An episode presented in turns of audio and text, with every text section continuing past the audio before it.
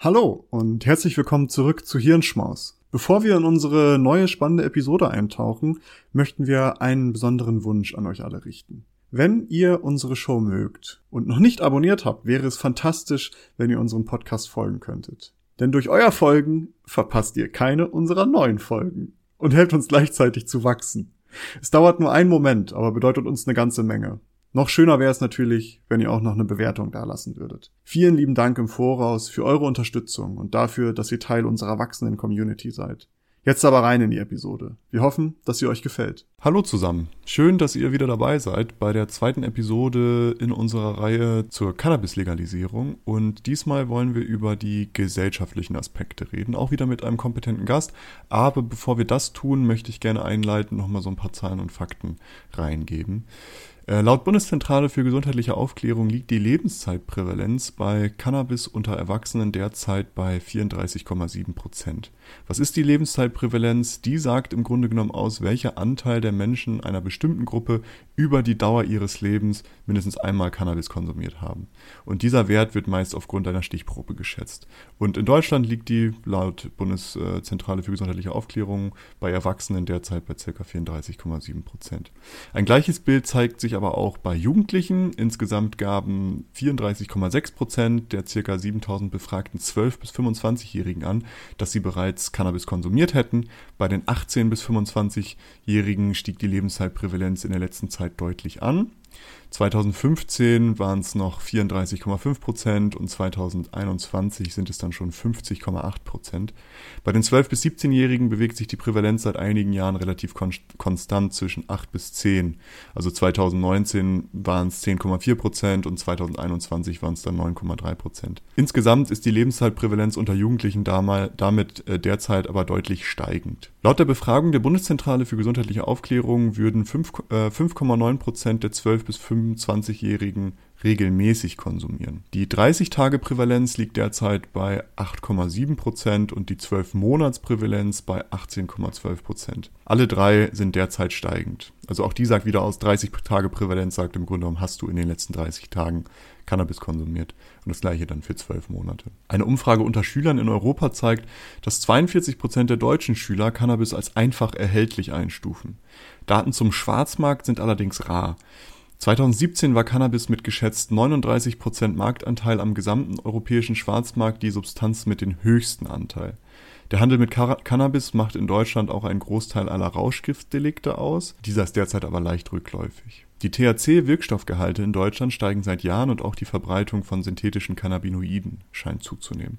Grund genug für uns, heute mal über so ein bisschen die gesellschaftlichen Aspekte zu sprechen. Und da sind wir wie immer sehr froh, dass wir jemanden Kompetentes dabei haben, der uns viel tiefere Einblicke in diese ganze äh, Thematik geben kann. Und zwar sprechen wir heute mit Moritz Rosenkranz. Moritz Rosenkranz ist Diplomsoziologe und wissenschaftlicher Mitarbeiter im Zentrum für interdisziplinäre Suchtforschung der Uni Hamburg. Er studierte Soziologie, Politologie, Soziologie und systematische Musikwissenschaften, auch an der Uni Hamburg und forscht derzeit schwerpunktmäßig zur regulierten Cannabisabgabe, Stimulantien, Glücksspielsucht und exzessive Mediennutzung. Wir freuen uns sehr, sehr, dass du heute dabei bist, Moritz, und wir sind schon sehr gespannt auf das Gespräch. Hi. Danke, freue mich auch. Ich würde mal sagen, wir starten einfach mal direkt rein. Wir sind ja heute hier zusammengekommen, um so über das Gesellschaftliche bezüglich Cannabis-Legalisierung zu sprechen und vielleicht erstmal ganz grundlegend die Pläne der Bundesregierung, so wie die jetzt sind. Gibt es dazu ja Schätzungen oder Ideen, wie sich das auf den Cannabiskonsum auswirken könnte? Ja, da gibt es Ideen und zwar, oder empirische Ergebnisse, Ergebnis, Studienergebnisse aus anderen Ländern, wo ja bereits legalisiert wurde. Und das ist Uruguay gewesen als erstes, dann einige Bundesstaaten äh, der USA und in 2018 zuletzt Kanada als, als, Land, als Land, was landesweit äh, legalisiert hat. Und da äh, läuft natürlich viel Forschung, vor allem äh, in Nordamerika. Und im Zuge der Planung der Legalisierung äh, in Deutschland ähm, hat das äh, BMG, das Gesundheitsministerium, ja uns, mein Institut beauftragt, eine sozusagen die Evidenz zusammenzutragen zu bestimmten Fragen, die in anderen Ländern gesammelt wurde. So und am besten vergleichbar sind natürlich die beiden nordamerikanischen Länder mit mit unserem Land, mit Deutschland. Und äh, da laufen Studien und ja, also um es mal äh, ja, global zu sagen oder grundsätzlich zu sagen, der Konsum steigt offenbar an nach der Legalisierung. Und jetzt kommen die, äh, die Details dazu. Erstmal ist es nicht so überraschend. Äh, wenn eine Substanz legalisiert oder wenn eine Sache legal wird, dann ist es auch zu erwarten, dass das gewisse Menschen ausprobieren, die vorher sich von dem Verbot haben abschrecken lassen. Ähm, insofern ist es erstmal nicht so verwunderlich. Zudem ist zu sagen, dass in den Ländern, also in den USA und Kanada, aber auch in Deutschland oder in Europa, ähm, sehen wir seit Jahren einen Anstieg des Konsums, unabhängig davon, ob irgendwelche Gesetzesänderungen gelaufen sind oder nicht. Der setzt sich jetzt fort und was wir auch sehen, ist, dass äh, die Zunahme des Konsums vorrangig von Erwachsenen äh, oder auf Erwachsene zurückzuführen ist, die 35 Jahre oder älter sind.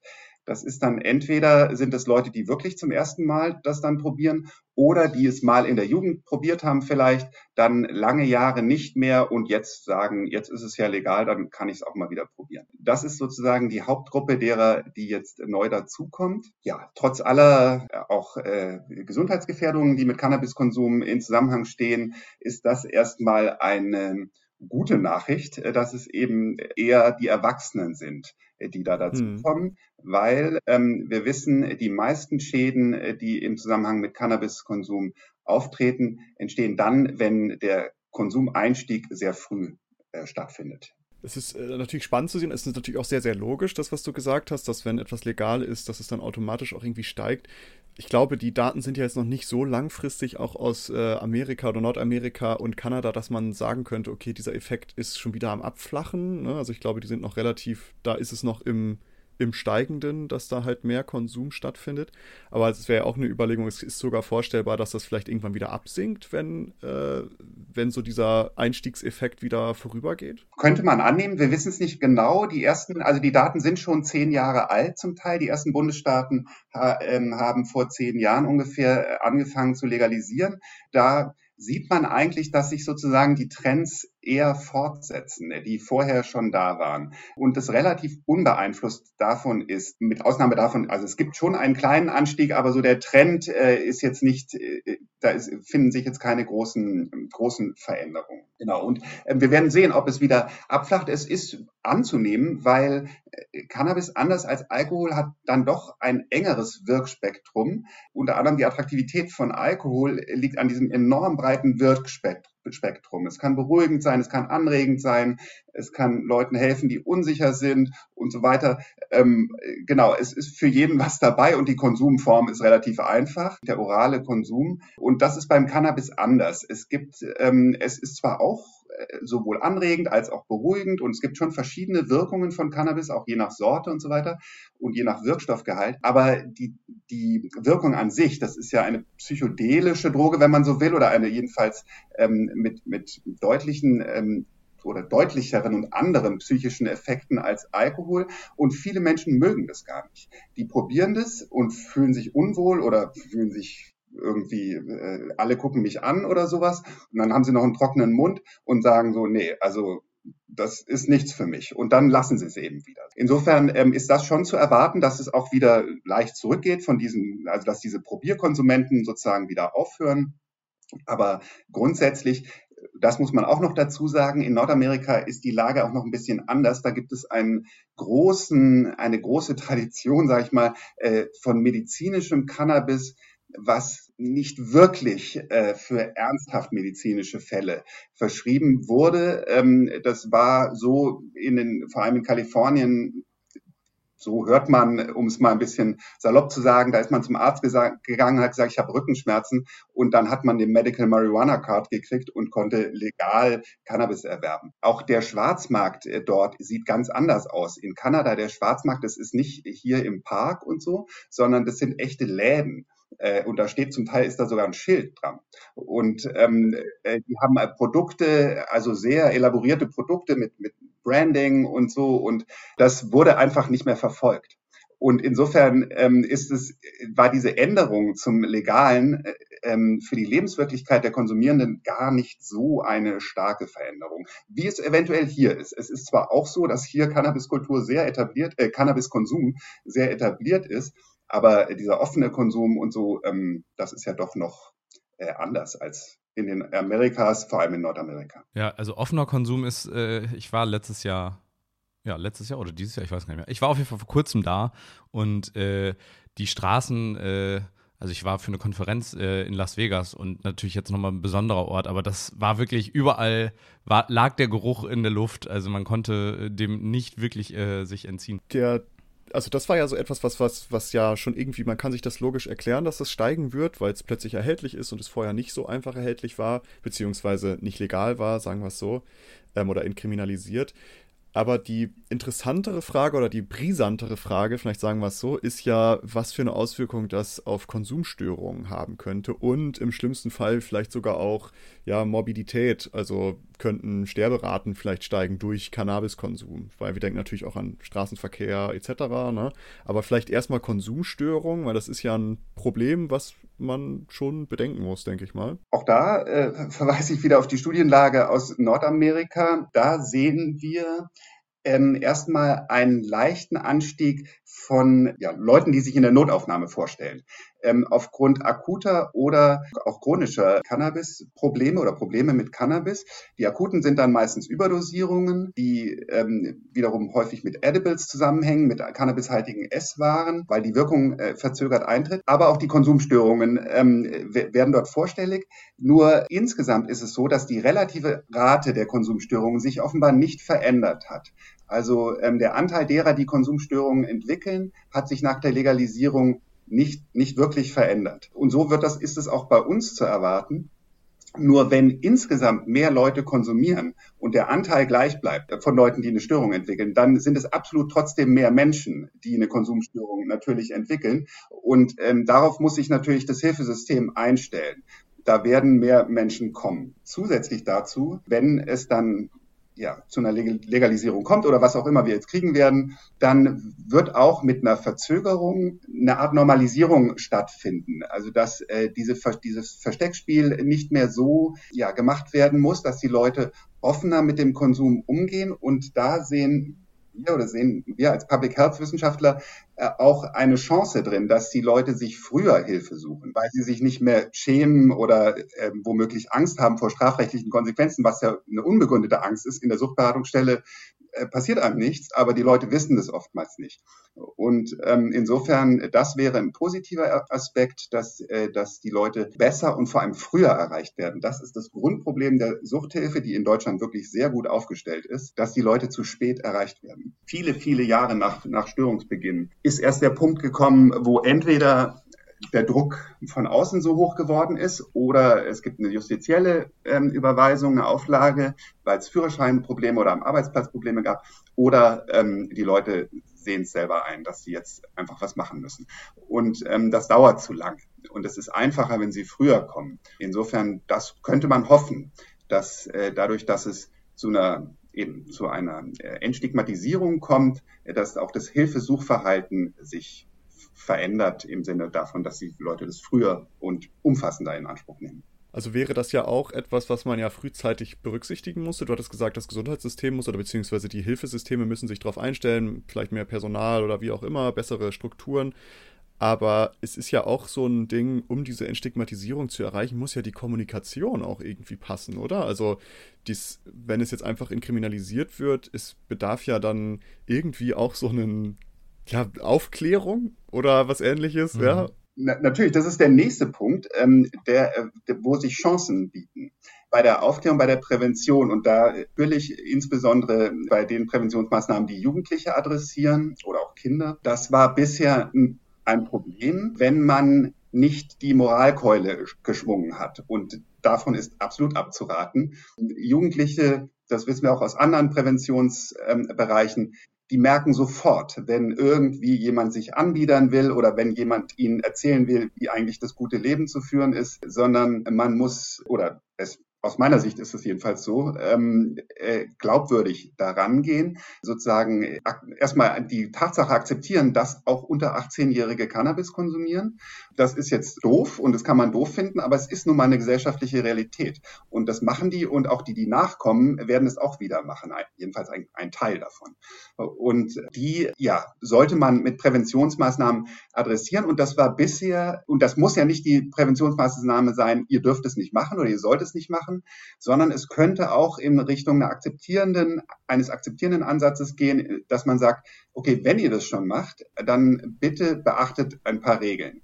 Also nicht vor der Schule, nicht wenn ihr noch lernen müsst, äh, nicht wenn ihr ähm, gerade schwerst Liebeskummer habt oder wenn ihr euch ohnehin unwohl fühlt, sondern ähm, in einem geschützten Raum mit Freunden, ähm, mit genügend ähm, Getränken, also Wasser und anderen Maßnahmen, die sozusagen ein bisschen Traubenzucker oder so, falls der Kreislauf mal verrückt spielt. Also Maßnahmen, die äh, Schäden minimieren können, die durch den Konsum zustande kommen.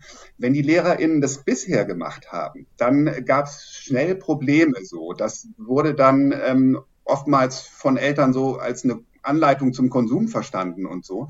Und äh, das wurde dann auch strafrechtlich ja in einem Graubereich. Insofern, das ist eine echte Chance. Und das sehen wir ja auch beim Alkohol. Eine erfolgreiche Kampagne beim Alkohol ist Kenn dein Limit. Da, wird, da geht es genau darum, Konsumkompetenz zu vermitteln und zu zeigen, was passiert, wenn eben nach dem dritten Glas und nach dem Vollrausch und dann ist es einem total peinlich oder sonst was Schlimmes ist passiert. Ähm, und so könnte man es, oder angelehnt daran könnte man es auch ähm, dann für Cannabis machen.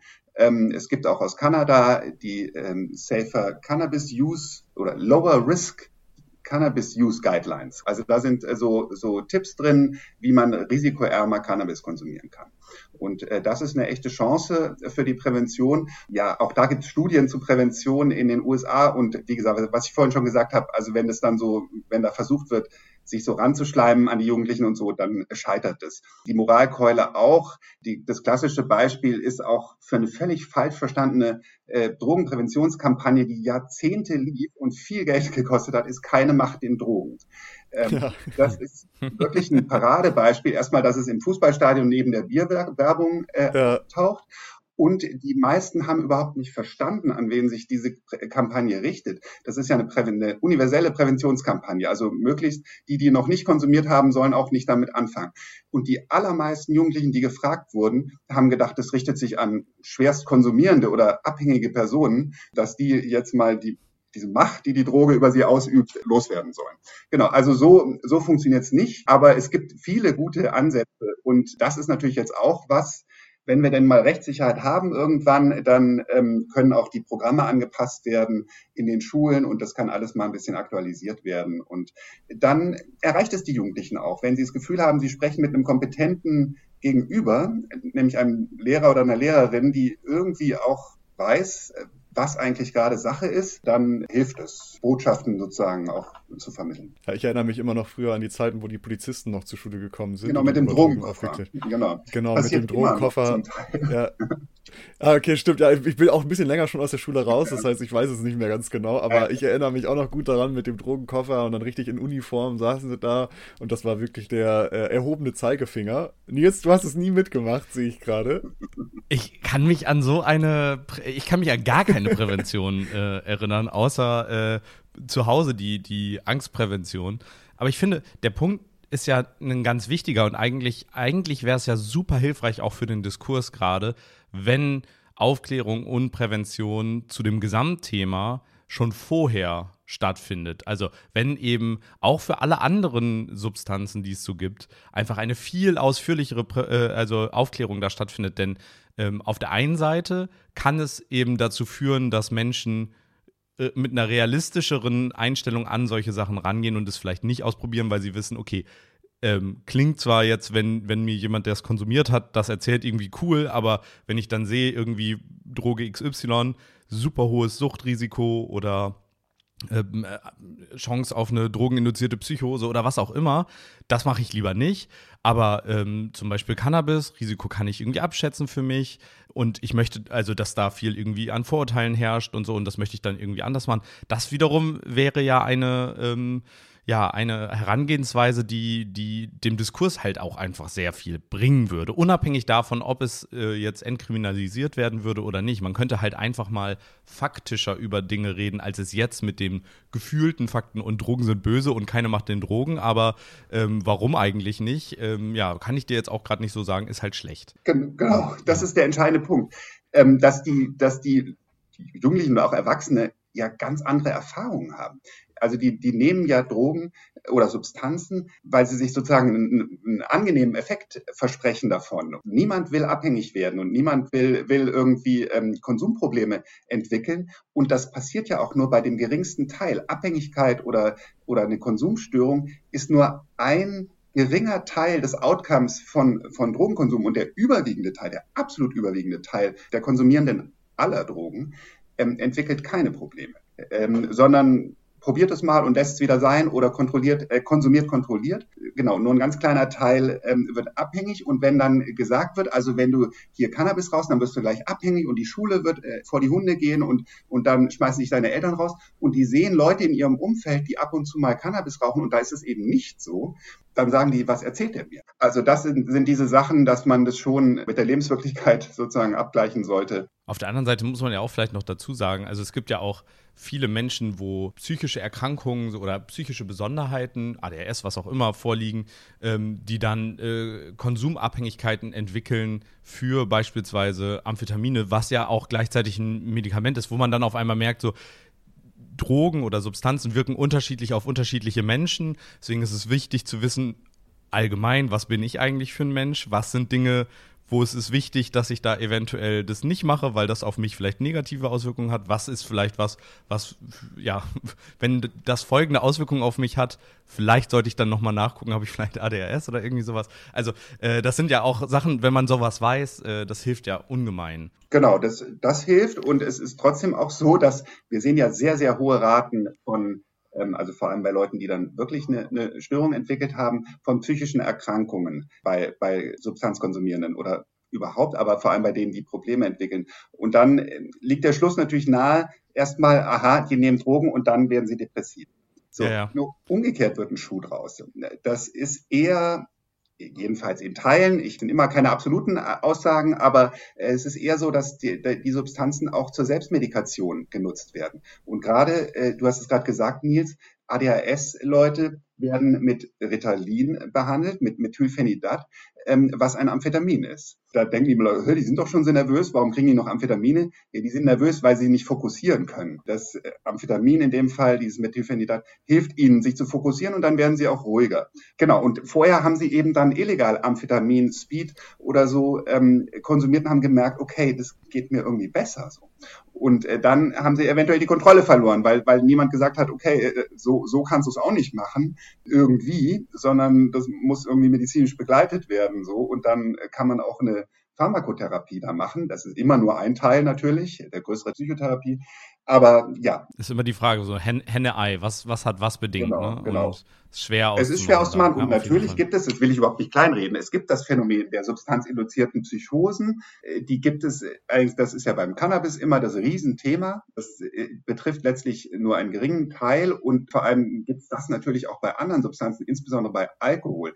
Da gibt, die haben einen eigenen ICD-Code, also in, für die alkoholinduzierte Psychose in diesem, in dem Diagnosemanual für die für die verschiedenen Krankheiten, die es gibt. Wenn Jugendliche mit 16 dürfen die Bier trinken, da spricht auch niemand über alkoholbedingte Psychosen, die auch eher wahrscheinlicher sind mit, mit, mit härteren Wirkstoffgehalten als in Bier. Aber trotzdem, genau. Also die gibt es und die sozusagen Leute mit einer Disposition, da kann es sein, dass der, der Konsum das auslöst. Eigentlich zeigt die neuere Forschung, dass es nicht unbedingt der Konsum ist, sondern erstmal ist es multifaktoriell, wann so eine Psychose dann ausbricht. Und äh, Stress scheint ein ganz wichtiger Treiber zu sein. Und wenn es zu, zum Konsum kommt und der wird als unangenehm empfunden und die kriegen sozusagen diese Paranoia, wie man so sagt, dass die, dass sie das Gefühl haben, alle gucken sie an und, und sie benehmen sich komisch und so. Und das kann eskalieren und dann ähm, sozusagen so einen Stress erzeugen, dass dann so eine Psychose ausgelöst wird, die latent vorhanden war vorher und die höchstwahrscheinlich durch andere Stressoren auch hätte ausgelöst werden können irgendwann mal. Ähm, und in dem Fall war es halt Cannabis oder ein Cannabisrausch mit einer unangenehmen Erfahrung oder auch eine andere Substanz. Dann, da muss man eben auch gucken, wem, wem schiebt man es in die Schuhe sozusagen. Aber trotz allem, also Cannabis ist eine Substanz mit Risiken und das, dessen sollte man sich bewusst ja. sein und, und das sollte man auch vermitteln. Und das heißt aber nicht, dass die Risiken irgendwie unbeherrschbar sind. Und so, und das sehen ja auch äh, die, die Konsumierenden. Und wenn man sie mit der entsprechenden Risikokompetenz ausstattet, kann man, denke ich, einen guten Teil der ungewollten Folgen vermeiden. Und es bleibt immer ein Restteil von Leuten, die es einfach nicht schaffen. Es ist einfach so, das ist bei jeder Substanz so. Für jede Substanz gibt es welche, die oder fast jede bei LSD oder so wird es schwierig, eine Abhängigkeit zu entwickeln.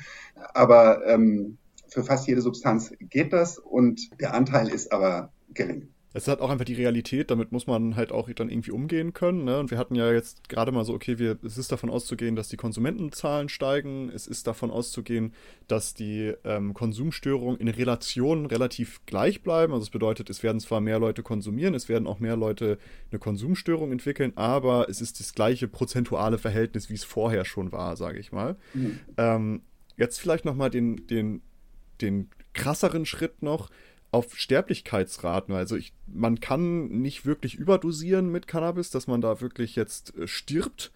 Aber nichtsdestotrotz gibt es ja Todesfälle, die damit zusammenhängen. Gibt es da schon irgendwie Daten, die man auf Deutschland irgendwie übertragen kann? Ja, also die allermeisten äh, sagen, dass man, dass es sozusagen nicht wirklich eine letale Dosis an THC gibt. Das, äh, jetzt habe ich neulich mit einem Toxikologen gesprochen, der gesagt hat, das wäre möglich, so wie man mit fast jeder Substanz, also man, auch wenn man in, ja. in, zwei Stunden zehn Liter Wasser trinkt, wird man vermutlich an einem Nierenkollaps sterben. Wenn man es übertreibt, ähm, kann, man, kann man sich mit vielem schädigen. Aber letale Dosis bei Cannabis, ja, gibt es, gibt es eigentlich nicht. Da müsste man schon sehr, sehr, sehr, sehr viel äh, konsumieren, äh, damit man wirklich direkt an der Substanz stirbt. Es liegt auch an den Rezeptoren, äh, die, wie die im Körper äh, verteilt sind. Äh, diese Cannabis-Rezeptoren, die im ganzen Körper sind, an, im Darm, an, auf der Haut, überall, ähm, nur nicht im Stammhirn oder fast nicht im Stammhirn. Und das Stammhirn ist verantwortlich für die lebenserhaltenden Funktionen, Atemzentrum, Kreislauf. Beim Alkohol und den Opioiden haben wir sehr viele Rezeptoren im Stammhirn, weshalb da es auch bei, zu diesen berühmten Atemdepressionen kommt bei Opioidkonsumierenden, die ersticken einfach. Und ohne es zu merken, zum Glück, aber ähm, trotzdem. Das liegt unter anderem daran. Und das kann auch beim Alkohol dann sein, wenn da zu viele Rezeptoren besetzt sind, dass dann die lebenserhaltenden Funktionen sozusagen nicht mehr aufrechterhalten werden können. Aber mittelbar, ähm, Maurice, du hattest es gesagt, gibt es natürlich äh, sozusagen Todesfälle und das wären dann Unfälle. Arbeitsunfälle sein oder im Straßenverkehr oder auch im Haushalt natürlich.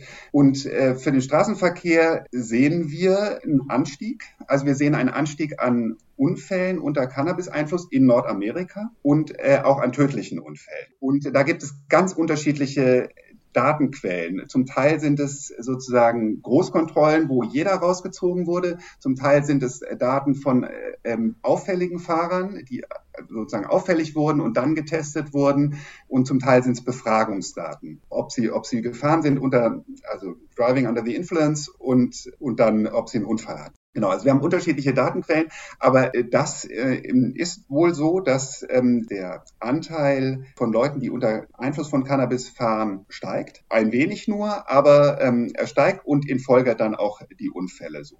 Ähm, und das könnte man natürlich dann auch schon dem Cannabis attribuieren. Das nächste Problem ist, dass oft nicht zwischen Alkohol und Cannabis unterschieden wird bei diesen tödlichen Unfällen. Es wurde nur geguckt, wurde auch Cannabis gefunden. Und mhm. dann sind die eingegangen in die Statistik.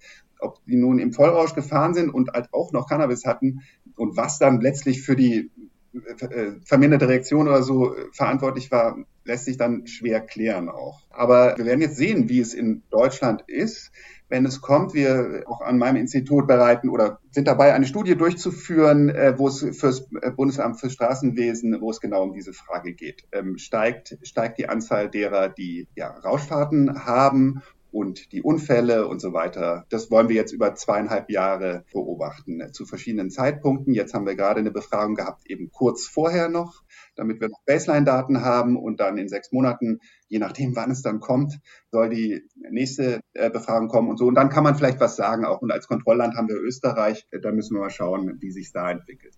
Man da Einflüsse sehen kann. Wir wissen es ehrlich gesagt nicht genau.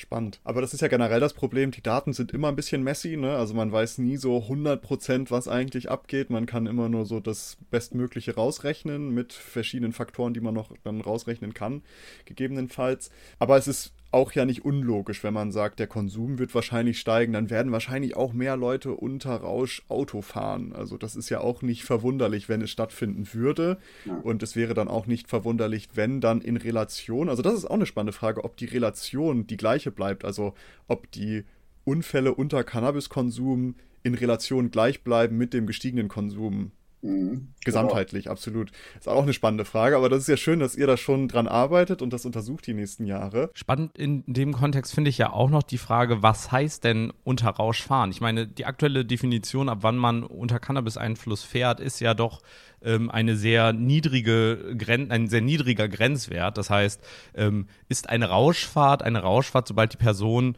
noch nachweisbar Cannabis im Blut hat oder ist eine Rauschfahrt eine Rauschfahrt, wenn die Person ähm, eine Beeinträchtigung aufgrund der, der Wirkung hat? Ne? Also das ist ja, äh, also ich weiß nicht, wie es bei euch jetzt in der äh, Studie ist, aber grundsätzlich ja auch eine spannende Frage. Ne? War die Person wirklich beeinträchtigt durch das Medikament oder durch die, die, die ähm, Droge, je nachdem, wie man es konsumiert, oder war die Person, äh, hatte es einfach noch im Blut nachweisbar? So nach einem Wochenende oder sowas, ja. ja. Genau, genau. Das ist ja in Deutschland ist ja dieses, dieses berühmte ein Nanogramm im Blutserum äh, ist sozusagen der Grenzwert. Und das ist aber der ist damals deshalb festgelegt worden, weil es in Deutschland ja grundsätzlich Leuten, die, die illegale Substanzen konsumieren, da wird von der, von der Behörde grundsätzlich in Frage gestellt, dass sie charakterlich, so wird es wirklich formuliert, in der Lage sind, ein Kraftfahrzeug zu führen. Deshalb geht es nur darum, nachzuweisen, ob überhaupt irgendwann mal ein Konsum stattgefunden hat. Und da ist dieses eine Nanogramm, als dies eingeführt wurde, war das sozusagen eine technische Hürde. Das konnte man gerade noch nachweisen. Und bei äh, Dauerkonsumieren, also bei sozusagen äh, täglich Konsumierenden, da ist dieses, äh, sind, ist dieses eine Nanogramm noch Wochen nach dem letzten Konsum, selbst wenn sie aufhören, noch nachweisbar. Und das ist natürlich absurd, da anzunehmen, dass da noch eine Beeinträchtigung bestünde. Da bin ich gespannt, wie die neuen Grenzwerte sein werden. Die sollen kommen. Da gibt es eine Kommission, die das jetzt ausarbeitet. Aber die Rauschfahrt ja, das ist genau die Frage. Oder auch die Leute, die medizinisch Cannabis konsumieren. Da gibt es doch schon eine Sonderregelung. Ja, oder? das ich ist aber das ist auf Einzelfall. Da gibt es nicht wirklich eine Regelung, ah. sondern äh, dann, äh, genau, wenn die sozusagen äh, auffällig oder wenn sie erwischt werden bei einer allgemeinen Verkehrskontrolle und es riecht vielleicht nach Cannabis, dann werden sie getestet und dann sagen sie, es ist aber mein Medikament und dann geht's los. Dann kommen die Gutachter und äh, dann muss gesagt werden, mhm. ist diese Person sozusagen, wird es ihr überhaupt erst ermöglicht, durch den Cannabiskonsum am Leben teilzunehmen, weil die Schmerzen weggehen oder die soziale Ängstlichkeit und dann können sie auch fahren oder ja, ist eine echte Beeinträchtigung da gewesen, die dann auch äh, zu einem Unfall hätte führen können oder geführt hat.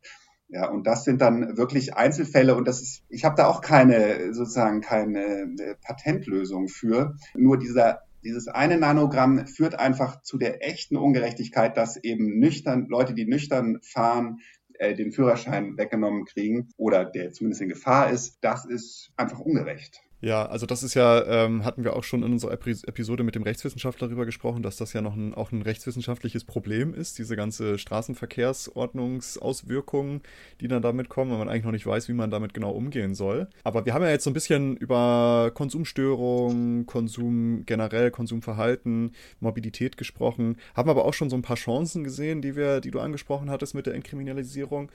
Und jetzt wäre ja noch eine Chance, die vielleicht relevant wäre, ist ja, dass ja ein großes Problem was wir haben momentan durch den Schwarzmarkt, dass wir viele synthetische Cannabinoide haben. Also wir haben, oder vielleicht auch gestrecktes Gras, wo dann irgendwas noch mit draufgesprüht ist, um es schwerer zu machen, um es potenter zu machen, wie auch immer. Es gibt da das berühmte Harz, was da irgendwie draufgesprüht wird. Klebstoff gibt es auch, Blei gibt es.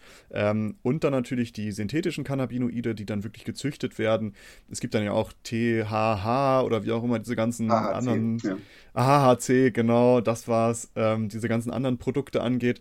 Und siehst du das oder geht das aus den Daten heraus hervor, dass so eine Entkriminalisierung oder Legalisierung da einen positiven Wandel bewirkt? Also dass diese schädlichen Cannabis-Produkte nicht mehr so vorhanden sind? Ja, ähm, das ist sozusagen, das hängt unmittelbar damit zusammen, wie, wie sich der Markt entwickelt.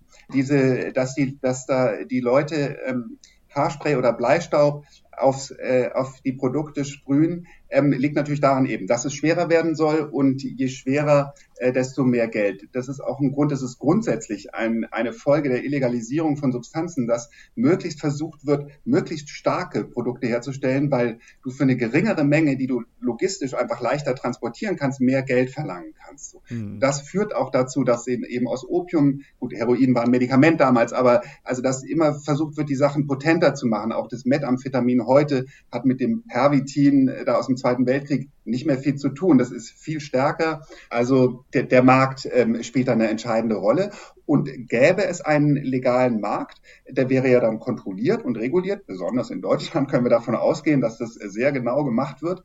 Und das würde das natürlich verhindern. Äh, da würde dann, würde sichergestellt werden, dass es eben nicht diese Streckmittel, aber es geht auch um Schimmelpilze oder Pestizidrückstände, mhm. die auch äh, zum Teil noch da sind. Das wäre dann, wenn es in, in wirklich einen offiziellen Vertriebsweg gäbe, könnte man das relativ ausschließen. Das ist ja auch beim medizinischen Cannabis. Das sind, das ist ein, sind Medikamente. Die sind natürlich, die werden sozusagen nach gleichen Kriterien wie andere Medikamente geprüft und ähm, da ist gar nichts äh, von diesen Sachen dran.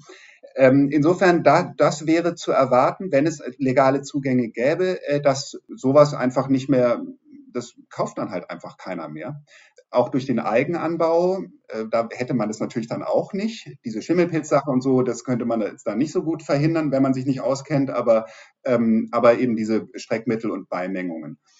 Was die synthetischen Cannabino Cannabinoide angeht, das ist ein bisschen eine Blackbox. Wir wissen nicht genau, wie viel da wirklich im Umlauf ist. Wir wissen, dass sie im Umlauf sind und sie sind, sie werden ja größtenteils negativ gesehen und schon auch zu Recht, weil es gibt da wirklich synthetische Cannabinoide, die tödlich sind. Und da gab es auch Todesfälle, wirklich von Leuten, die sozusagen, äh, die sich extra beschafft haben, weil die durch die Drogentests nicht angezeigt werden, weil sie Angst hatten vor einer Kontrolle im Betrieb oder so, haben das konsumiert und sind dann tatsächlich verstorben. Und ähm, weil sie Cannabis konsumieren wollten, das äh, ist wirklich unfassbar. Genau, insofern, diese synthetischen Cannabinoide gibt's. Ähm, es gibt auch halbsynthetische, wie dieses HHC. Also das kommt in der Cannabispflanze vor, allerdings in sehr, sehr geringen Mengen. Und es wird dann sozusagen synthetisch vermehrt oder hergestellt. Ist ja auch im Moment nicht illegalisiert, noch nicht. Und ja, das ist jetzt, ich, ich kenne es nicht, aber man hört, ähm, dass es irgendwie ähnlich ist wie, wie THC, ein bisschen schwächer. Und das wäre jetzt nicht so problematisch, wenn es auch sowas gibt. Also synthetische Cannabinoide sind nicht per se das, das Teufelszeug, nur die, äh, es ist völlig unklar, was das ist im Moment. Es gibt ja wahnsinnig viele unterschiedliche, schon natürliche Cannabinoide, die im Hanf vorkommen, über 200. Und dann hängt man noch ein paar OH-Gruppen dran oder so, wie die das dann immer machen, damit die Sachen nicht mehr illegal sind. Äh, und also da kenne ich mich aber auch chemisch nicht aus. Und, ähm, und dann wird mal geschaut, was passiert. Ähm, so läuft es ja im Moment auch mit den anderen neuen psychoaktiven Substanzen. Das kann natürlich, kann es natürlich nicht sein. Aber ich glaube auch, dass, ich weiß es gar nicht, ich glaube nicht, aber es ist eher eine persönliche Meinung, dass die meisten Menschen Lust auf synthetische Cannabinoide haben, wenn sie wissen, das normale THC, was, was seit Jahrtausenden von der Menschheit ausprobiert wird, kann ich, kann ich da äh, irgendwie legal kaufen, so. Und was sollen sie dann irgendwas anderes wollen? Ähm, weil die Wirkungen doch recht ähnlich sind halt. Also das sind halt diese Cannabis-Wirkungen, die man kennt und dann eben unterschiedlich ausgeprägt dann, je nachdem, was es ist, wie es ja auch in den natürlichen äh, Sorten unterschiedliche Ausprägungen von ähm, Wirkstoffgehalten und dann auch von Wirkungen gibt. Eben das THC eben eher dieses High verursachen und das CBD eben eher das angstlösend und ein bisschen dämpfend. Ähm, und wenn das in einem vernünftigen Verhältnis dann ist, dann ist es auch ein angenehmer und runder Rausch für die meisten. Und ähm, gerade bei den medizinischen Sorten wird das CBD hau hauptsächlich rausgezüchtet. Die sind fast nur äh, rein CBD-haltig, aber äh, THC-haltig. Aber ähm, das ist auch gewollt. Also die, das THC bringt dann ja auch die Wirkung, die dort äh, im medizinischen Kontext ja, gewollt wird. Das ist natürlich unter optimal ähm, Marktbedingungen, sage ich mal, wenn wir das jetzt so legalisieren würde, dass man es kaufen könnte. Die momentanen Pläne sehen es ja nicht so explizit vor. Die sehen es ja eher vor durch diese Cannabis-Clubs, die Vereine, wo man drin wäre. Aber da wäre ja ein ähnlicher Effekt auch schon mal grundsätzlich zu erwarten. Vielleicht nicht in dem Umfang, wie du ihn jetzt beschrieben hattest, aber auch da wäre es ja so, dass man über Ecken vielleicht nochmal einfacher irgendwie an gutes Gras rankommt, wo man weiß, das hat der Cannabis Club mit, da ist mein Kumpel mit drin oder wie auch immer, auch wenn das eigentlich, muss man da selbst Mitglied sein, aber ne, ähm, wenn ich jetzt jemand wäre, der jemanden kennt und da Lust drauf hat, dann wäre das nochmal eine bessere Quelle, als irgendwo shady im Park von irgendjemandem was abzukaufen. Ähm, oder gleichzeitig, oder man ist eben Mitglied in so einem Club und bezieht das dann da aus vertrauensvoller Quelle von Leuten, die man kennt, wo man weiß, die machen das ordentlich. Ja, die Clubs werden auch kontrolliert werden, wenn es sie denn gibt. Da kann man natürlich Freunde auch fragen, aber das ist auch, da werden die, da bin ich mir relativ sicher, da werden die reingehen und werden es alles sehr, sehr genau sich angucken. Und, ähm, und die Clubs haben auch ein Eigeninteresse natürlich, dass da alles absolut sauber abläuft. Ja. Klar, mhm. logisch. Genau. Äh, deswegen, also der Effekt ist, ist generell zu erwarten, nur der Umfang, also jetzt das, das schädliche synthetische Cannabinoide, sagen wir es so, und eben gestreckte oder unreine Mittel, ähm, dass die halt sinken werden, ist generell zu erwarten. Nur vielleicht der Umfang oder die, die, äh, ja, die, die Auswirkung als solche ist vielleicht jetzt erstmal ein bisschen gemildert durch diese Clubs. Nur wenn man es wirklich in einem Markt machen würde, wäre es wahrscheinlich deutlich stärker. Genau, dann könnten würden auch Leute, die eben einmal im Jahr oder so mal was konsumieren wollen, die gehen jetzt nicht unbedingt in den Club und die stellen sich auch keine Pflanze in die Wohnung. Das ist ein bisschen blöd, weil die, genau, für die wären genau solche Shops dann da. So, da wird sich schon, das wird dann vermutlich so laufen, wie du es gerade gesagt hast, Maurice, dass die dann doch mal jemand fragen und hast mal was, ich, ich will mal einmal was, was konsumieren und dann ist das zwar nicht erlaubt oder man weiß es nicht genau, ob es erlaubt sein wird, die Weitergabe. Das ist ja alles noch ein bisschen unklar, aber ähm, ja, das wird sich dann schon zurechtruckeln. Aber eben grundsätzlich, und das hängt natürlich auch überhaupt damit zusammen, wie, wie sich der Schwarzmarkt weiterentwickelt, wird, wird ein Teil des bisher äh, auf dem illegalen Markt erworbenen Cannabis eben über die Clubs dann erworben oder eben über den Eigenanbau. Und da, das ist höchstwahrscheinlich, ähm, ja, oder die Wahrscheinlichkeit ist geringer, dass da irgendein Quatsch dabei ist. Ich bin mal sehr gespannt, was das für ein bürokratischer Wahnsinn wahrscheinlich noch wird, wenn diese Club-Legalisierung, Kontrollen, Mitgliedschaften und hast nicht gesehen, da alles noch kommt. Also was das wahrscheinlich auch wieder für einen gigantischen organisatorischen, bürokratischen Aufwand nach sich zieht. Und äh, ich bin mal gespannt. Das wird bestimmt auch noch sehr lustig. Also, äh, es ist ja auch so ein gesellschaftliches Thema. Ich meine, man macht ja jetzt eine Gratwanderung zwischen sage ich mal, eher konservativen Gesichtspunkten, die halt sagen, Cannabis ist böse, Cannabis ist doof, Cannabis ist super gefährlich, was nicht zwingend mit der Wahrheit übereinstimmt, aber was die, die Denkweise vieler Menschen ist.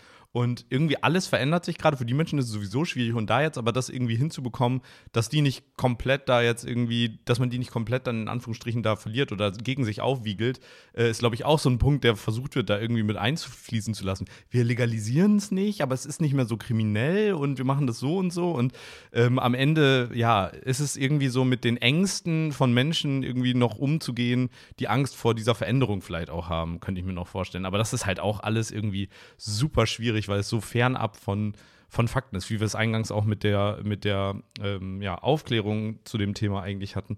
Es ist einfach eine sehr stark persönlicher Meinungs, persönlichen Meinungsgetriebene Diskussion, die da stattfindet, wo viele Menschen unbetroffen sind, aber eine ganz klare Meinung zu haben. Und äh, immer schwierig, solche Diskussionen dann zu führen. Ja, da stimme ich dir absolut zu. Das ist grundsätzlich beim Thema Substanzen so. Äh, auch wenn ich mich so mit ja. Leuten unterhalte oder so, jeder hat da wirklich eine Meinung zu und jeder hat mal was gehört und jeder kennt einen, bei dem ist es so und so gelaufen. Ja. Aber da bin ich auch gespannt. Also auf diese wirklich, wenn es dann kommt und so mal sehen, aber wirklich, wenn es dann entkulturiert wird sozusagen, wenn es in die Gesellschaft, in die Kultur unserer Gesellschaft und es gab natürlich vor vor 150 Jahren oder so gab es im Schwarzwald Cannabis und so und das war einfach, das war Knaster.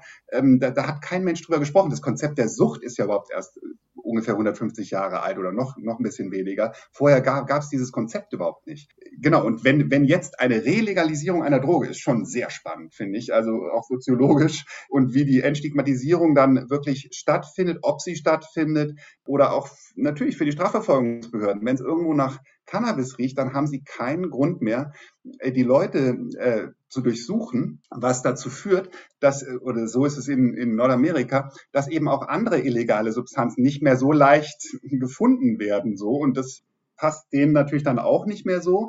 Aber das sind alles so Sachen, das wird man sehen. Und ist halt ganz gut, dass es Cannabis ist und das ist ja auch kein Zufall, ähm, weil eben es, es wird, es, ich lehne mich mal aus dem Fenster, es wird die Welt nicht untergehen und, und Deutschland wird seine Wirtschaftskraft nicht verlieren, ähm, wenn, wenn das wirklich umgesetzt wird. Und, ähm, und wenn dann dieser Schritt getan ist und dann dauert es vielleicht ein paar Jahre. Aber ich bin gespannt. Es ist nach wie vor so. Die Cannabis-Konsumierenden werden ein bisschen belächelt äh, und Alkoholkonsum ist natürlich völlig äh, gesellschaftlich ähm, akzeptiert. Und ob es da eine Verschiebung gibt, also ob das in, in die ähnliche Richtung geht und die ein paar Leute trinken Bier bei der Familienfeier und, und man sitzt im Garten und einer äh, holt den Vaporizer raus, ob das dann sozusagen schulterzuckend so äh, zur Kenntnis genommen wird oder ob es da noch Sprüche gibt oder wie lange es dauert. Aber das ist tatsächlich, das ist tatsächlich, tatsächlich interessant, weil also bei um mal so eine Analogie zu ziehen, bei Rauchen hat man das ja auch so ein bisschen gesehen, ne? als die, als so die ersten Konquistadoren aus den Kolonien von Südamerika zurückkamen und dann Tabak dabei hatten, haben die Leute gedacht, die sind vom Teufel besessen, haben gesagt, der, der säuft den Nebel und wie auch immer sie es beschrieben hatten und sind, die sind, wurden sogar eingekerkert, mhm. ähm, weil sie dachten, okay, der ist besessen. Und dann hat das ja irgendwann so, so, so einen Turn genommen, dass man, wir alle kennen den Marlboro Cowboy, das HB-Männchen, so dass es dann halt plötzlich voll das kulturelle Ding geworden ist, irgendwann so in den 20er, 30er, 40er, 50er, 60er, bis wir es jetzt langsam wieder so, ich glaube, jetzt haben wir tatsächlich das, das erste Mal wieder, dass Jugendliche wieder mehr rauchen in Deutschland. Ja. Ähm, aber sonst davor war ja wieder, hat sich das ja gesellschaftlich, war es wieder geächtet. Also man kann es durchaus schon schaffen, dass bestimmte äh, Konsummuster gesellschaftlich anerkannt und dann auch wieder nicht anerkannt sind. Und das Hin und Her, das gibt es ja tatsächlich. Deswegen, es wird spannend zu sehen, wie das mit Cannabis ist, durchaus. Genau, genau. Und gerade bei den Zigaretten, da sieht man auch, da kam gar nicht mit Strafrecht, äh, ist man da rangegangen, sondern mit, mit Prävention. Und da hat den Leuten gesagt, äh, das ist einfach nicht gut für euch. Und, äh, oder sie haben es selber verstanden. Und es war dann, irgendwann gab es auch einen Switch, so von wegen, ich gehe ins, ins Fitnessstudio so und ich rauche nicht, ich, ich, ich optimiere meinen Körper, kann man auch alles kritisieren und so.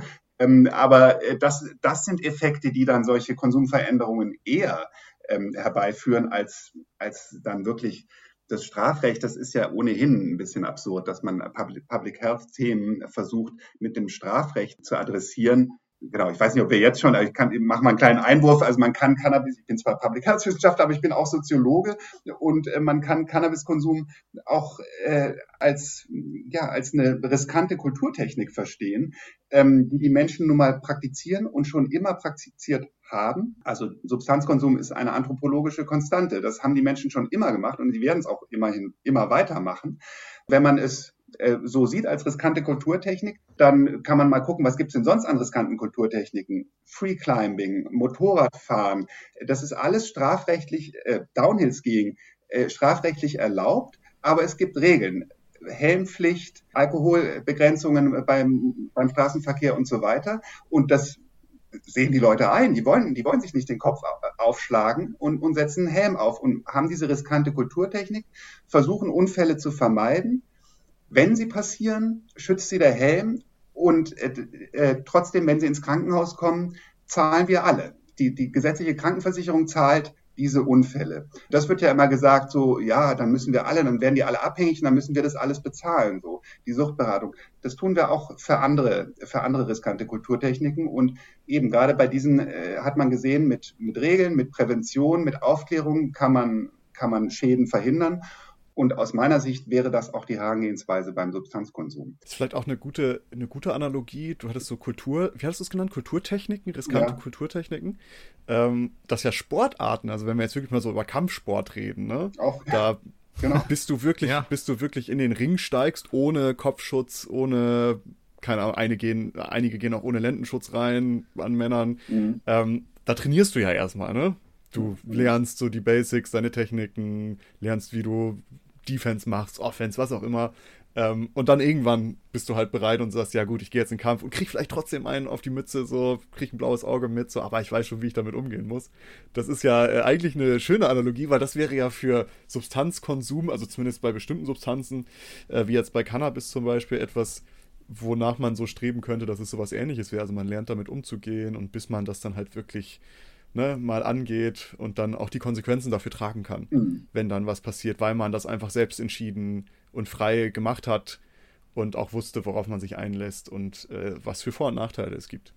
Ich finde übrigens noch einen Punkt dazu vielleicht. Ähm, ich finde dieses Argument der Kosten, die damit entstehen, ist eine totale Nebelkerze in dem ganzen Kontext. Denn erstens haben wir schon jetzt sehr viele Menschen, die das konsumieren und auch jetzt schon sehr viele Menschen, die unter Umständen ähm, Probleme bekommen, wo auch jetzt schon das bezahlt wird. Das heißt, die Kosten gut, sie werden vielleicht dann prozentual wie alles andere auch ansteigen mit dem prozentualen Anstieg der Gesamtheit. Aber wen wirklich die Kosten an ähm, riskanten Verhalten, welcher Form auch immer stört, der sollte doch auch dann wirklich konsequent, zum Beispiel bei legalen Drogen, da mehr hinterher sein und sagen, okay, ähm, es bedarf jetzt dringend irgendwie einer prä äh, präventiven Aufklärung von Jugendlichen und auch Erwachsenen zum Thema Alkohol, zum Thema. Also ich meine, kenn dein Limit, diese Seite finde ich wirklich auch, also oder die Kampagne gut, weil ähm, ich erinnere mich noch an, an Studienzeiten und ich mein Studium ist jetzt nicht gerade bekannt dafür, dass man nur gesund und äh, vernünftig lebt und äh, wo im Freundeskreis dann diese ähm,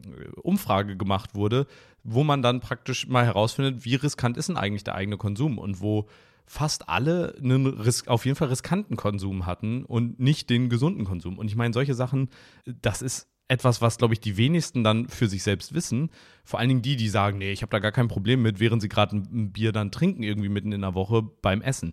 Und das sind ja Kosten, die durch Alkoholmissbrauch oder allgemein durch Alkoholkonsum entstehen, die ja einfach aufgrund der Tatsache, dass es noch viel, viel, viel mehr Menschen machen, als es wahrscheinlich Cannabiskonsumenten gibt, wenn wir da eine Prävention machen und da eine Aufklärung schaffen und die Kosten reduzieren würden, die dadurch entstehen, da kann man fünfmal Cannabis wahrscheinlich, ist alles hypothetisch, keine Ahnung, aber ähm, da kann man wahrscheinlich fünfmal dann äh, Cannabis legalisieren, um die, bis immer noch nicht die Kosten äh, gleich sind. Also deswegen, ich finde, das ist so eine schwierige, also es ist eigentlich im Endeffekt wieder die gleiche Geschichte. Die Menschen haben keinen Bock, dass sich was verändert. Alles soll so schön gleich bleiben, wie es eigentlich ist. Ich glaube, davon, das muss, das, da müssen die Leute anfangen und lockerer mit werden. Ja, es ist, äh, aber darum ist ja vielleicht auch der Gesetzesentwurf jetzt schon mal so ein erster Kompromiss in so ja. eine Richtung. Ne? Das ist ja, es war ja auch irgendwie klar, dass sie jetzt nicht auf Ach und Krach schon direkt alles legalisieren können und dann hier Free for All machen, sondern es war ja schon irgendwie klar, dass es irgendwie erstmal ein erster Schritt sein wird.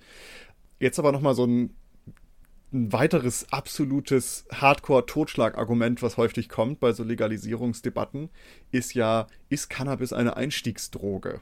Und die Frage ist ja immer, sobald man irgendwo an einem äh, Joint gezogen hat, äh, beziehungsweise jetzt vielleicht ein bisschen sehr polemisch, wie ich das sage, aber kann es sein, dass wenn man konsumiert Cannabis, vielleicht auch ein bisschen regelmäßiger, dass das dazu führt, dass man andere Drogen konsumiert, die dann vielleicht ein bisschen stärker sind als Cannabis. Was sagen da so die Daten? Gibt es da irgendwie erste Erkenntnisse? Ja, ja, da gibt es Erkenntnisse. Die, diese These ist ja wirklich sehr alt, äh, der Einstiegsdroge, und die kommt auch äh, wieder oder ein guter Teil, schätze ich mal, kommt äh, aufgrund eines Fehlschlusses zustande. Erstmal ist die Frage, was, was heißt eigentlich Einstieg wo rein? Also Einstieg in den Substanzkonsum garantiert nicht. Der Einstieg in den Substanzkonsum passiert meistens mit entweder Koffein oder Nikotin oder Alkohol. Das sind die, äh, der, je nachdem, die Reihenfolge ist unterschiedlich, aber das sind die ersten psychoaktiven Substanzen, die die Menschen zumeist konsumieren, die allermeisten Menschen. Da kann schon mal nicht die Einstiegsdroge sein. Äh, Einstiegsdroge meinen ja viele Einstieg dann auch in den Konsum von anderen illegalisierten Substanzen, stärkeren Substanzen. Genau.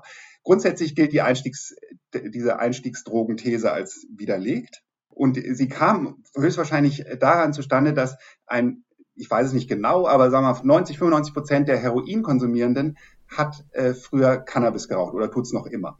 Genau, dann wird gesagt, aha, Cannabis und dann kommt Heroin so. Nur äh, umgekehrt, wenn man sich anguckt, wie viele Leute, äh, wie viel der Cannabis konsumierenden haben denn Heroin genommen, so, das sind natürlich verschwindend wenige. Das ist so wie, so ein Suchtforscher hat irgendwann mal gesagt, fast jeder Lungenentzündung geht eine Erkältung voran. Aber nicht alle, die eine Erkältung haben, kriegen eine Lungenentzündung. Das sind einfach so Fehlschlüsse, ähm, die da gemacht werden. Es äh, ist natürlich insofern ein Einstieg, ähm, weil es ein Einstieg in den in den Konsum von illegalisierten Substanzen ist. Also man begeht meistens eine Straftat. Der Konsum ist ja nicht strafbar, aber wenn man sich eben da was verschafft, dann bist du schon Straf, Straftäterin. Wenn man sagt, da der Einstieg, dann ja, ein Teil der Cannabiskonsumierenden probiert auch andere, ein Großteil andere Substanzen, ein Großteil nicht. Und was Vergleichbares mit Cannabis gibt's erstmal gar nicht so. Also das sind ja dann schon ganz andere Substanzen. Das wären dann entweder äh, die, die Stimulantien, also die Amphetamine oder Kokain, oder die Opioide oder dann wirklich die Psychedelika also Psilocybin und, und LSD. Ja, also das ist eher, liegt eher an der Persönlichkeit äh, der, des Einzelnen und ganz wichtig äh, an der Peer Group. Ähm, also die Leute, mit denen die sich umgeben, das äh, sehen wir immer wieder. Die, das ist mit der wichtigste Einfluss, was für, für Substanzen konsumiert werden und ähm, auch wie viel. Genau, kennen, kennen viele, wenn in einer Gruppe von zehn Alkoholkonsumierenden ist es schwer, äh, erstmal vor allem, wenn man da nicht fester Teil der Gruppe ist, ähm, äh, mit Cannabis dann da anzukommen. Ähm, und umgekehrt, weiß ich nicht, könnte ich mir auch vorstellen, so äh, Cannabis-Enthusiasten, wenn die da sitzen in der Runde und einer kommt dann da aber mit, mit dem Schnaps an, dann wird da vielleicht auch gepöbelt. Diese Einstiegsdroge, es ist sozusagen, man kann es so sehen, dass es sozusagen in der Reihenfolge so ist, aber die Kausalität ist, ist natürlich nicht gegeben. Es gibt da keinen Determinismus, äh, erst das und dann muss das andere kommen. Auch so, so alte Sachen wie einmal Heroin genommen, dann bist du sofort abhängig. Das sind so Mythen, die sich wirklich, das wurde einem ja beigebracht. Das habe ich auch noch gelernt in der Schule und das stimmt einfach nicht. Es gibt keine Droge, nach der man nach einmaligem Konsum abhängig ist. Das gibt es nicht. Und ähm, genau, insofern, solche Mythen halten sich. Ja, also ich, äh, das, das, was du gesagt hast, macht natürlich auch total Sinn, dass es halt ein Einstieg in diesen illegalen Markt auch ist. Ne? Also ich glaube, das ist halt häufig vielleicht nochmal so ein Faktor, was vielleicht dazu auch führen kann, dass man andere Drogen konsumiert, die illegal sind, weil man eben plötzlich einen Zugang durch irgendeinen Dealer, den man hat, äh, und der sagt dann, hier, ich habe noch was anderes, hast du auch mal Bock, was anderes auszuprobieren? Und dann hat man ja schon so den Zugang, hat man genau. dann. Ne? Ähm, und diesen Zugang bekommt man ja nur, weil es eben illegal ist. Mhm. Und das heißt, es ist gar nicht die nicht Cannabis ist die Einstiegsdroge, sondern die Illegalität ist vielleicht so die, das, die Einstiegshürde ja, oder genau. wie auch immer, wie man es nennen möchte, in den, in den ja multiplen Drogenkonsum, nennen wir es vielleicht so. Genau. genau. Ähm, sehr, sehr spannend. Vielleicht nochmal abschließend, ganz kurz angerissen, ihr habt euch in der Studie auch so ein bisschen organisierte Kriminalität und Schwarzmarkt, glaube ich, angeschaut, was für eine Auswirkung da eine Legalisierung oder Entkriminalisierung ha haben könnte. Gibt es da so was, was du dazu sagen kannst, was da zu erwarten wäre, theoretisch? Ja, also erstmal kurz zur, zur organisierten Kriminalität. Das war auch eine Frage, die uns gestellt wurde ähm, von, vom Ministerium. Da gibt es quasi keine Studien zu.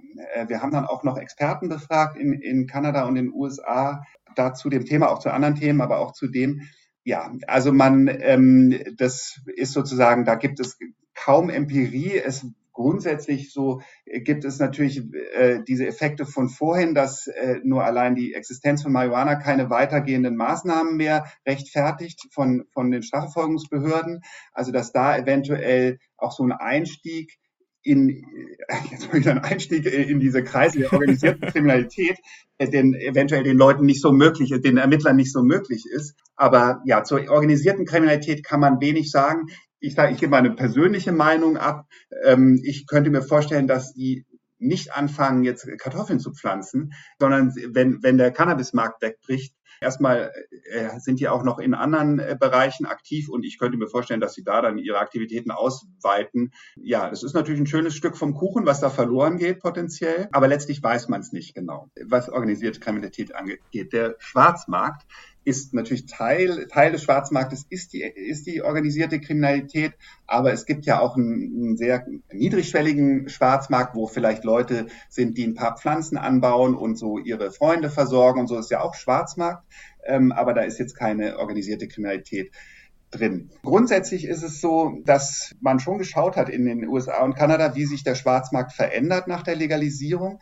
Und es zeigt sich, die Studien zeigen, dass es, es gibt einen Übergang. Also die, Leu äh, die Anteile des Schwarzmarktes sinken kontinuierlich. Es geht relativ langsam ähm, oder langsamer als, als erwartet. Aber ich weiß es nicht mehr genau, wie waren die Zahlen aus Kanada? Ich glaube, im ersten Jahr sind es 20 Prozent weniger beim Schwarzmarkt gewesen und dann gab es nochmal einen ziemlichen Sprung. Ich glaube, nach vier Jahren waren knapp die Hälfte des Schwarzmarktes ähm, nicht mehr, also knapp die Hälfte des konsumierten Cannabis kam nicht vom Schwarzmarkt. aber wie, wie ich vorhin schon gesagt habe, da war der Schwarzmarkt auch nicht ganz so shady wie hier bei uns. So.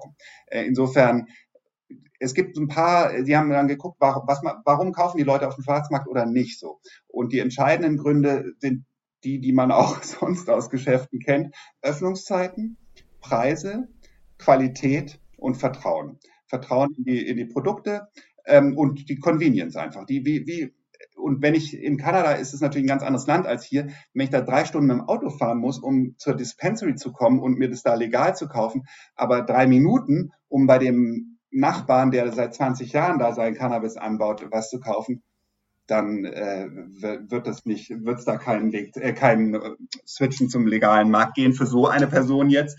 Ähm, das sind immer so Faktoren, aber die Leute sind bequem und die Leute wollen gutes Zeug. Genau, das sind letztlich die Faktoren und das ist halt so ein Zielkonflikt. Das ist ja, die wollen ja, die Regierung hat ja gesagt, sie wollen beides. Sie wollen den Schwarzmarkt zurückdrängen und sie wollen den Gesundheitsschutz stärken. Und das geht nicht. Das sind, äh, sind sozusagen, ist ein Zielkonflikt. Du kannst den Schwarzmarkt, und das sehen wir eben in den USA, wo es relativ eskaliert, äh, äh, der legale Markt, meine ich nicht der Schwarzmarkt, es gibt unfassbar viel Produkte. Es gibt Edibles in den verschiedensten Formen, verschiedensten Konzentrationen. Es gibt Öle, Vapes, Extrakte, alles. Und das ist natürlich ein interessanter und äh, attraktiver Markt und da äh, gehen die Leute gerne hin. Andererseits äh, höhere THC-Gehalte, leichtere Verfügbarkeit, das sind alles Risikofaktoren, dass der Konsum ansteigt. Und ähm, ja, was, was will man haben? Will man eher versuchen, den Schwarzmarkt schnell zurückzudrängen, dann einen attraktiven Markt, dann werden mehr Leute anfangen zu konsumieren und auch stärkere Produkte. Oder sagt man, okay, der Gesundheitsschutz ist im Fokus. Ähm, wir wollen nur wenige Produkte, so ist es ja jetzt äh, geplant, nur äh, gedeckelte THC-Gehalte, keine Edibles, keine bunten Verpackungen und so diese ganzen Sachen, die es attraktiv machen. Das heißt, da werden, wird diese Umstellung auf den legalen Markt, das wird dadurch verlangsamt. Und aus meiner Sicht ist es, sollte man schon eher hier die Public Health Sicht nehmen, äh, einnehmen und sagen, wir machen das lieber vorsichtig. Man kann es immer noch lockern. So äh, hat man auch in Kanada schön gesehen, als sie die mhm. in, in Quebec waren erst die Edibles verboten und dann wurden sie erlaubt. Und sobald sie erlaubt wurden, sind die Vergiftungen, die ähm, unabsichtlichen Vergiftungen von Kindern stark nach oben gegangen. Das lag aber ah. daran, die werden in Childproof Container verkauft, diese Edibles. Die sehen aus wie normale Gummibärchen, riechen total toll. Die Eltern machen diese Dose auf, schütten das in eine Schale und stellen es auf den Tisch. Ähm, da sind aber dann die Eltern schuld und nicht irgendwie die Cannabis-Politik. Das ist einfach blöd. Ähm, genau wie Schnapspralinen, da schmeckt man es halt schneller äh, als Kind.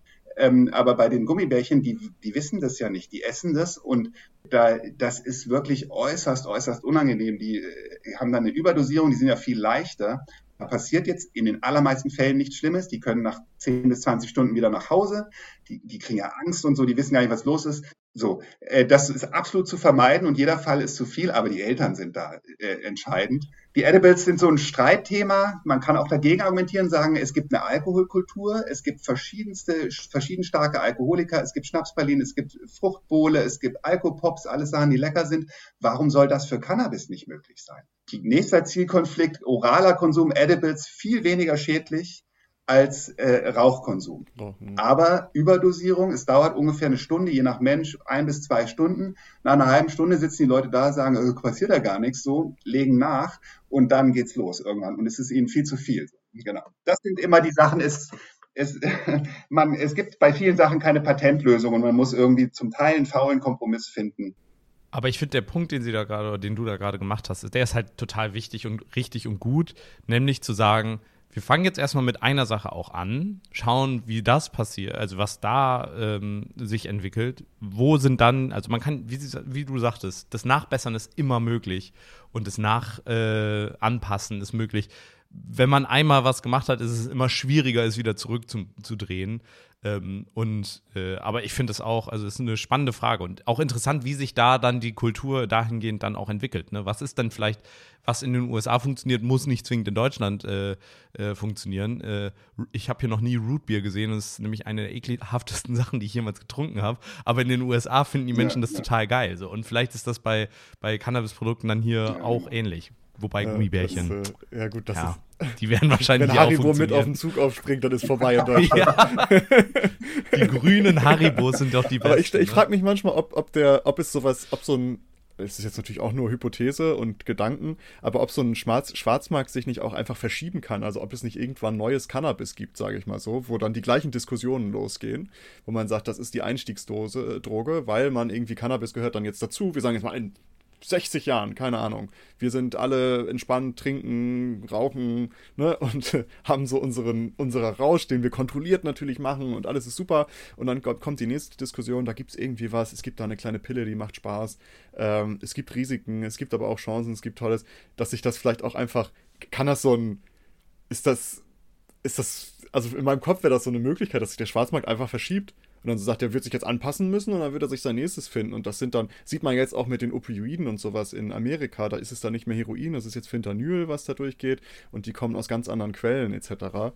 Ähm, also ich glaube, so 100% den Schwarzmarkt loswerden, ich weiß nicht, ob das zu optimistisch ist, dieses Ziel. Nein, also eben, solange es illegalisierte Substanzen gibt, wird es auch einen Schwarzmarkt ja. dafür geben. Die Leute wollen diese Produkte haben.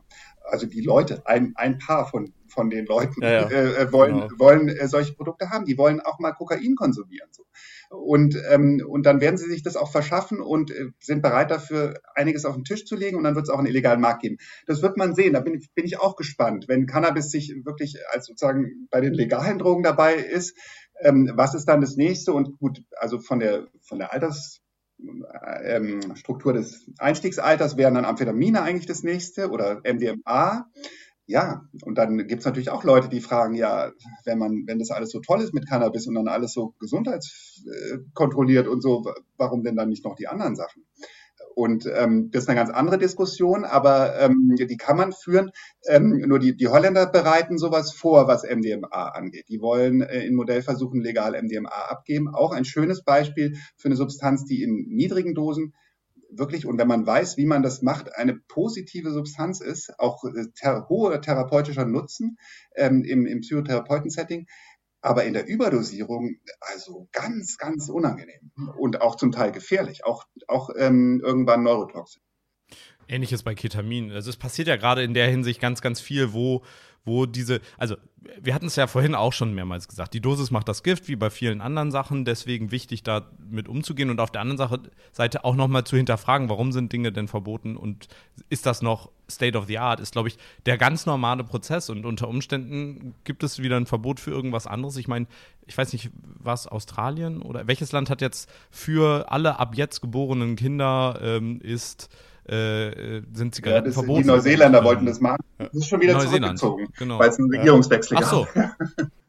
Ah ja, okay. Aber ja, rein theoretisch, aber ne, also es, äh, äh, ne, es ist halt immer ein Uploaden, ein Ausloten zwischen, ähm, was ist jetzt gerade das Richtige? Und ich denke da, also wenn ich an deine Forschung, Maurice, denke, ähm, äh, mit BCIs äh, werden wir irgendwann darüber äh, diskutieren, ob Brain-Computer-Interface-Drogen äh, legal oder illegal sind. Ich meine, rein theoretisch, warum eine Substanz nehmen, wenn du eine direkte Connection zu deinem Gehirn hast und dann immer auf den Knopf drücken kannst? Sollte man das verbieten das, oder erlauben? Das Pleasure Center stimulieren, so, weißt du? Einfach nur. So. Ja, also ich hoffe, ich mache jetzt nicht, ich, ich äh, habe hier jetzt nicht deine Geschäftsidee irgendwie veröffentlicht, aber ich meine, äh, das wird doch wahrscheinlich dann irgendwann, wenn es die Dinger gibt, auch eine Diskussion sein. Und so wird Klar. es immer weitergehen. Und ja. Ja, aber es ist, äh, es ist natürlich spannend, weil ne, die Frage stellt sich natürlich, wenn wir es da, wenn wir es da machen, ja. warum machen wir es nicht einfach generell, sage ich jetzt mal so, ähm, mit Substanzen?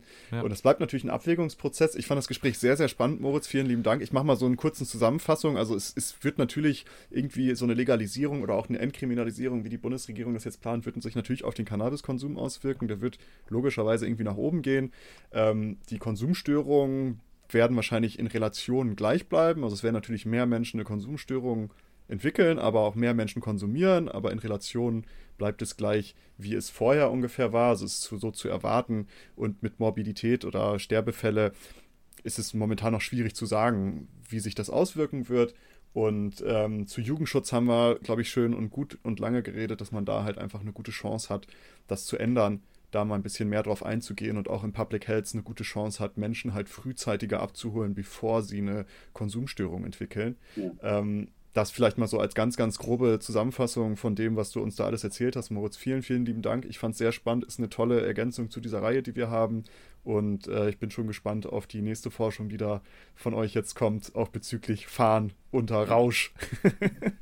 ja, besten Dank. Äh, ich fand es auch eine sehr, sehr angenehme Runde hier. Ja. Super. Ja. In diesem Sinne. Sehr schön, vielen Dank. Kann ich äh, hier nur abschließen und ähm, schön, dass ihr alle zugehört habt. Bis zur nächsten Episode. Ciao. Tschüss. Tschüss. Danke, dass ihr diese Episode komplett gehört habt. Solltet ihr uns hier noch nicht folgen, würden wir uns sehr freuen, wenn ihr unseren Podcast abonniert und bewertet.